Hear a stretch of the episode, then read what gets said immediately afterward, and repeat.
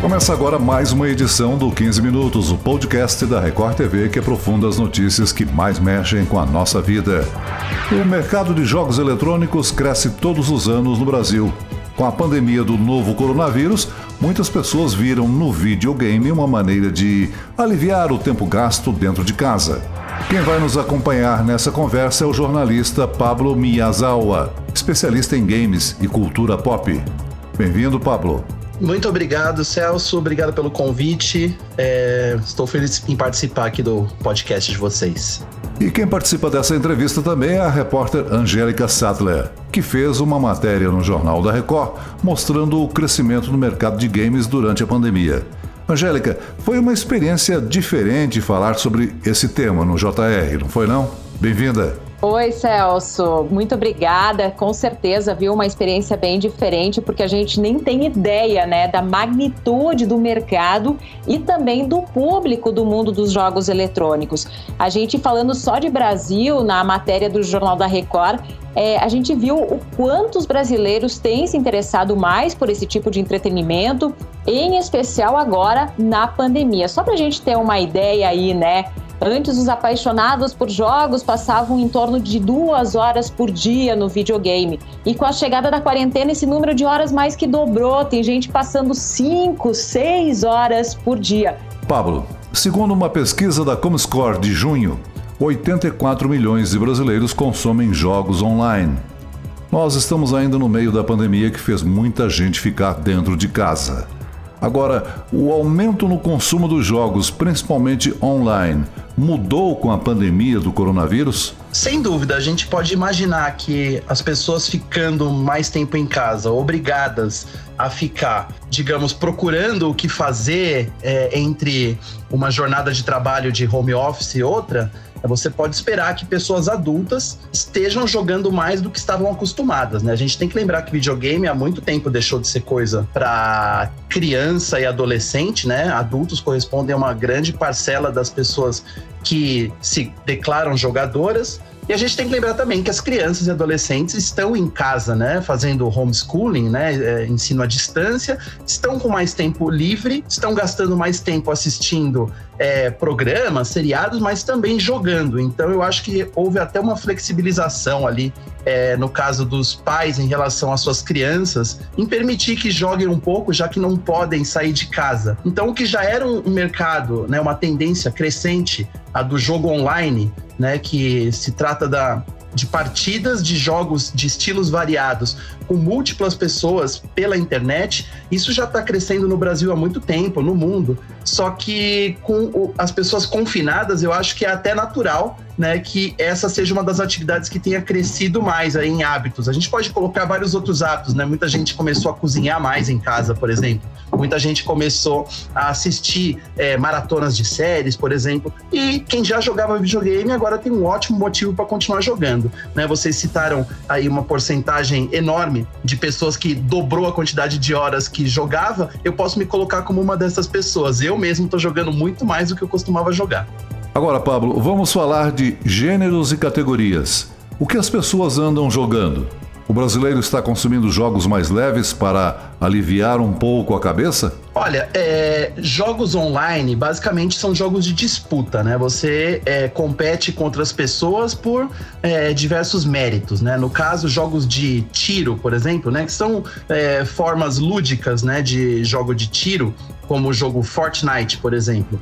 É, é um jogo que, sim, ele é, promove um mata-mata, digamos assim, né? Quem sobrar no final ganha, mas tudo de uma maneira muito lúdica, né? Nada violento, não tem sangue, não tem nada.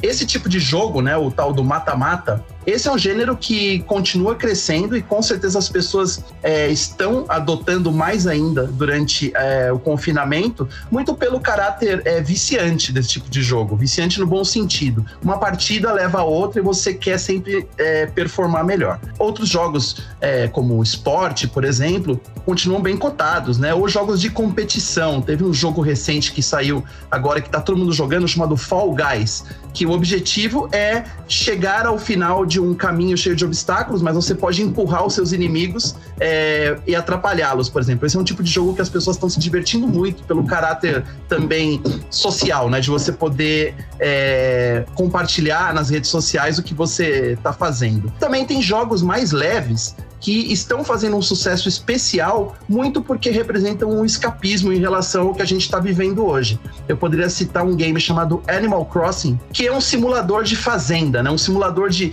né, vida bucólica, digamos assim, em que os seus maiores objetivos são cuidar da sua plantação e se relacionar com seus vizinhos. É, é um tipo de jogo que já faz sucesso, mas talvez durante esse período em que as coisas estão tão feias lá fora, muita gente tem passado mais tempo do que o normal dentro desse jogo, porque ele representa ali uma harmonia é, que não se encontra hoje na vida real. Então é, é, um fator bem interessante as pessoas procurarem um escape. Tem quem goste de jogos que trazem violência, apocalipse, simplesmente para se sentir ali no clima, né? Mas também tem gente que busca exatamente o contrário, aquele tipo de jogo que te relaxa, que te mostra que existem mundos possíveis mais divertidos do que esse aqui. Agora, Pablo, no meio de todos esses tipos aí de jogos, você citou o, os jogos esportivos, né? Esse é um ponto legal de a gente comentar sobre o mundo dos games, né? Em março, quando a maioria dos esportes foi paralisada no mundo inteiro, os pilotos de Fórmula 1, por exemplo, passaram a treinar no videogame, né? E até a transmitir isso na internet. Alguns jogadores de basquete também fizeram isso, né? O, o, mercado competitivo de jogos é, é, enorme. Em 2019, por exemplo, um time, o time vencedor de um campeonato de um jogo eletrônico aí levou 25 milhões, 25 milhões de dólares para casa. E tem um monte de competições de esporte clássico que nunca pagou isso, né? Mas também, claro, são campeonatos que atraem um grande público, que não é possível nesse momento, claro. Pablo, o que, que você vê do cenário competitivo de jogos eletrônicos agora na pandemia e também um cenário para o futuro? Bom, o cenário de jogos competitivos, né, o que a gente chama de esports, né, com E minúsculo, e a palavra sports para diferenciar do esporte tradicional, é a prática de esportiva, digamos assim, de jogos competitivos, normalmente com torneios em que são pagos prêmios em dinheiro. Então esses jogadores, né, os que eram chamados de cyberatletas, né? Eles são é, pagos, né? Tem cachês, eles fazem parte de agremiações. Então, muito do comportamento desse universo dos esportes é, se parece com o mundo dos esportes de verdade, dadas as devidas proporções. É um mercado crescente, eu diria que hoje é o mercado que mais cresce dentro é, do mundo dos videogames, né? Porque existe o interesse do público em assistir essas partidas, né? Existem é, torneios presenciais presenciais, né, com plateia, só que o grosso é, desse tipo de mercado é a transmissão online por várias plataformas. E esses jogos, eles sempre atraíram muita atenção, é, muitos, é, um público simultâneo é, gigantesco assistindo essas partidas. E com o confinamento e a pandemia, como era de se esperar, a audiência desse tipo de torneio aumentou. É um levantamento recente feito por uma empresa de pesquisa mostrou que já foram assistidas mais de 5 bilhões de horas é, de partidas de videogame competitivas ou não por meio de uma das plataformas, né? Então é uma, é uma coisa muito absurda. Para quem é de uma geração anterior, digamos assim, que o videogame é, é coisa de criança, é, assistir videogame se torna ainda uma coisa mais esdrúxula, né? De você pensar, mas qual é a graça em assistir alguém jogando, né? Ou assistir um torneio de videogame com bonequinhos andando e não exatamente pessoas, né? É diferente de assistir a um jogo de futebol, a gente sabe. Mas existe um apelo ali competitivo. Esses jogos são feitos para deixar você empolgado enquanto você assiste. Muitas coisas simultâneas acontecem. Existe narração, do mesmo jeito que existe uma narração de futebol. Então, a emoção está presente. Você só precisa entender o que está se passando no jogo. Então, esse ano, esse, esse trimestre, especialmente de 2020, ficou marcado aí como um grande ano para os esportes, né? Então, alguns mercados tinham que crescer. Pablo, de acordo com uma pesquisa da Brasil Game Show com o Datafolha, 53% dos jogadores brasileiros em média são homens e 47% são mulheres. Foi-se o tempo de dizer que videogame é coisa de criança, né? E coisa de garoto? Agora, o mercado de games, seja o competitivo ou casual, se abriu mais nos últimos anos para a presença feminina e também de pessoas com mais idade.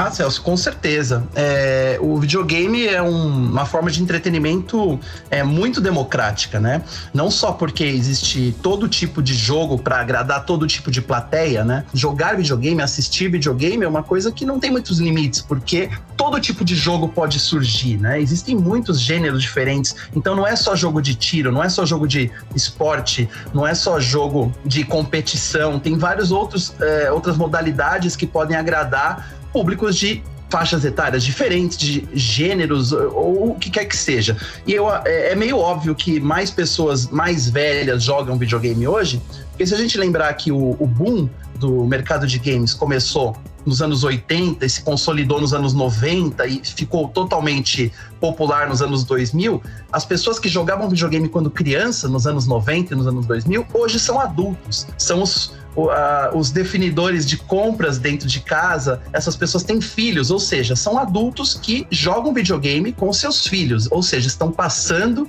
adiante né, o gosto pelo videogame. E as pessoas que eram adultas e jogavam nos anos 90, hoje são idosas e possivelmente continuam jogando. Então a gente tem aí três gerações, quatro gerações é, de pessoas jogando videogame há muito tempo. E é por isso que as mulheres estão cada vez mais aparecendo, digamos, nas pesquisas, mas acho que as pesquisas nem mostram muito é, a, a, exatidão da coisa. As mulheres já jogam videogame há muito tempo e as mulheres já são, é, representam talvez a maioria das pessoas que jogam alguma forma de jogo eletrônico, né? Então, a, a, esse tipo de pesquisa só consolida uma coisa que já se sabe. Videogame é uma forma de entretenimento muito plural, muito democrática, que possivelmente a humanidade vai continuar se relacionando com jogos digitais por muitos e muitos anos. Eu não acho que isso vai parar em algum momento. Pablo, você falou aí nessa democratização, né, dos games. Claro que isso também leva leva à lucratividade claro, da indústria de games, né? Que hoje já é a mais lucrativa do mundo do entretenimento. E olha que a gente está falando aí em lucros bem mais altos do que do cinema, de séries e até de música. Só no ano passado, o mercado de videogames movimentou 120 bilhões de dólares e que na conversão atual significa em torno de 700 bilhões de reais, né?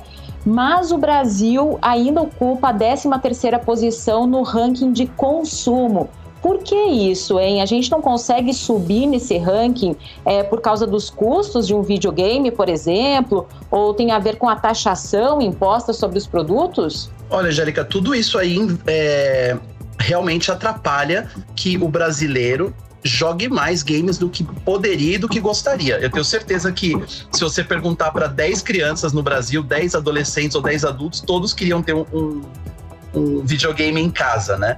Felizmente não é a única forma de se jogar hoje em dia. Você tem jogos por celular, você tem jogos por computador que são gratuitos, né? Que oferecem o entretenimento básico e se você quiser melhorar no jogo, você pode investir dinheiro.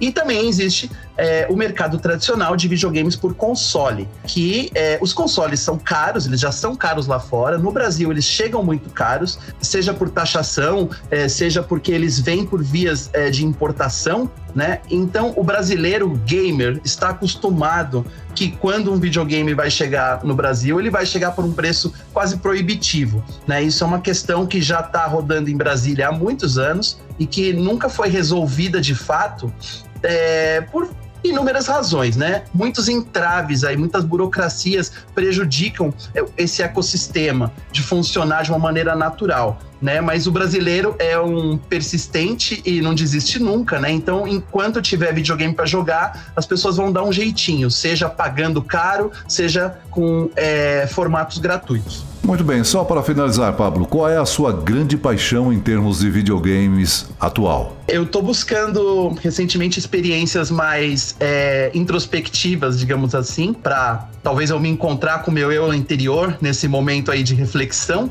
mas é, diferente de pessoas que buscam experiências mais idílicas, né, mais calmas, eu tô jogando jogos mais apocalípticos, digamos assim, jogos mais solitários em que você tem que enfrentar é, criaturas sobrenaturais, zumbis. Estou jogando alguns games do PlayStation que são é, bem nessa pegada mais solitária. Talvez para combinar com esse mundo aí e saber lidar um pouco melhor com o que a gente está vivendo hoje. Nós chegamos ao fim dessa edição do 15 Minutos. Eu agradeço a participação do jornalista Pablo Miyazawa nesse bate-papo. Muito obrigado pelo convite de participar. Foi muito bom falar sobre videogames com vocês e espero que vocês continuem jogando. E agradeço também a presença da repórter da Record TV, Angélica Sattler.